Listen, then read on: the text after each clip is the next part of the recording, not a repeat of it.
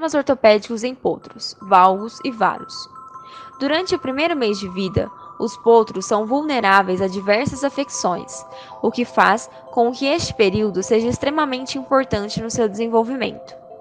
Durante essa fase, eles buscam se adaptar ao ambiente em que vivem e, ao mesmo tempo, passam por desafios que estabelecem seu sistema imunológico.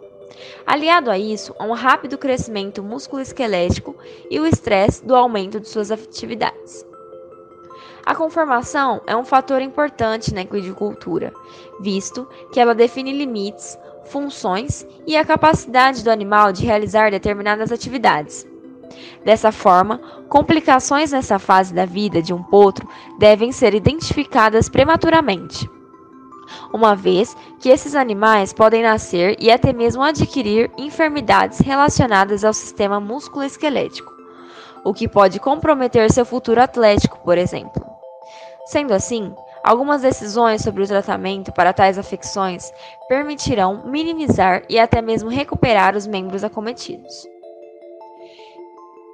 Identificação e tratamento de problemas sacroiliacos em equinos.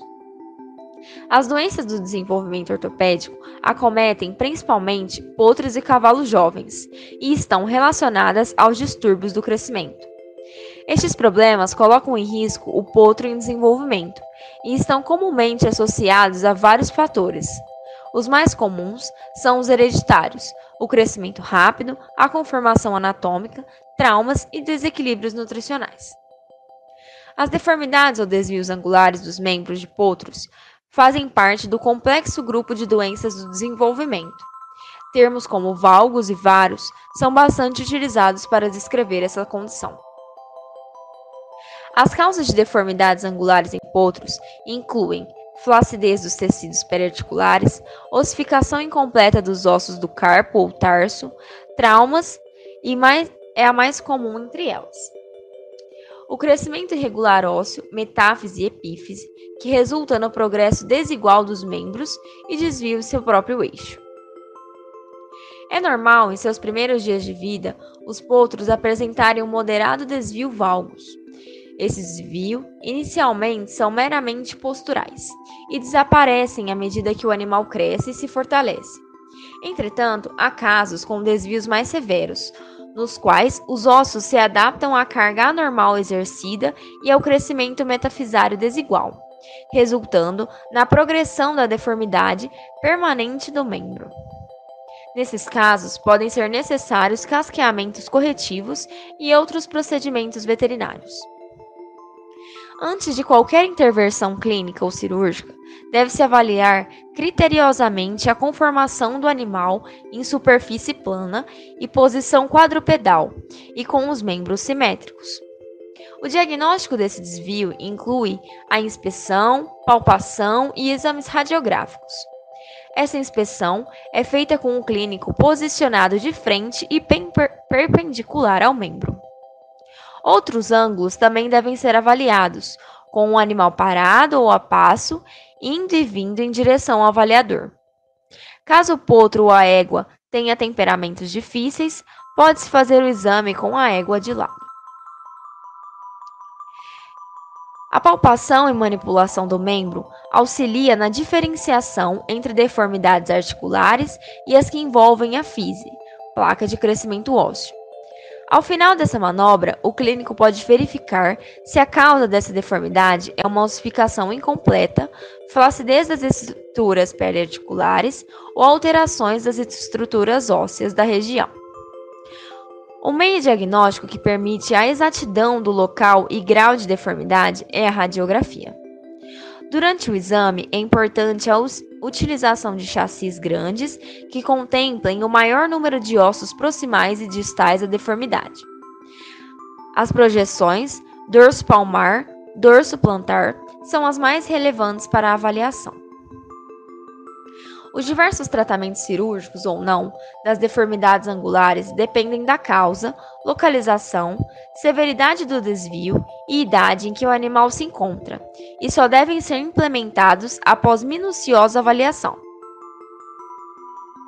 A restrição do espaço do potro em baia, como meio de reduzir o exercício, é indicada para certos tipos de desvios angulares, durante esse tempo.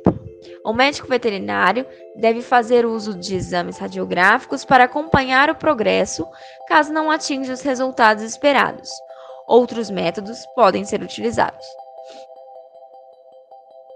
As talas e os moldes de gesso servem para manter o membro alinhado e permitem que a região de ossificação incompleta se estabilize o suficiente para que a sobrecarga não traga maiores consequências.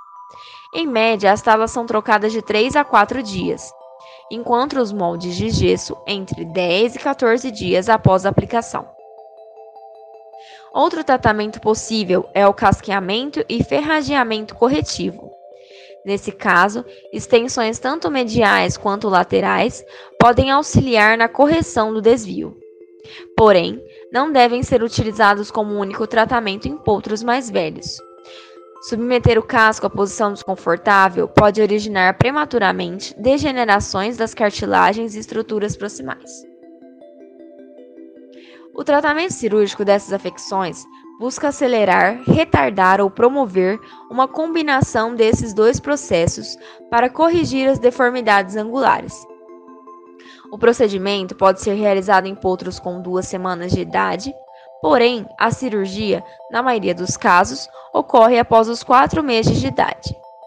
Segundo a literatura, quanto mais cedo a intervenção ocorre, mais rápida é a correção. Todavia, a cirurgia deve ser indicada com muita cautela, uma vez que, em alguns casos, estes desvios seriam corrigidos, por exemplo, com uma simples restrição de espaço. O prognóstico para os casos de deformidades angulares, quando diagnosticados precocemente, é favorável e a correção é possível. Porém, raramente os exames são realizados adequadamente, e essas deformidades acabam fazendo parte da vida do animal, caso não prejudiquem seu bem-estar.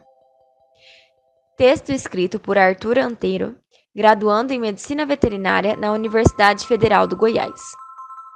Infoequestre o melhor conteúdo equestre do Brasil.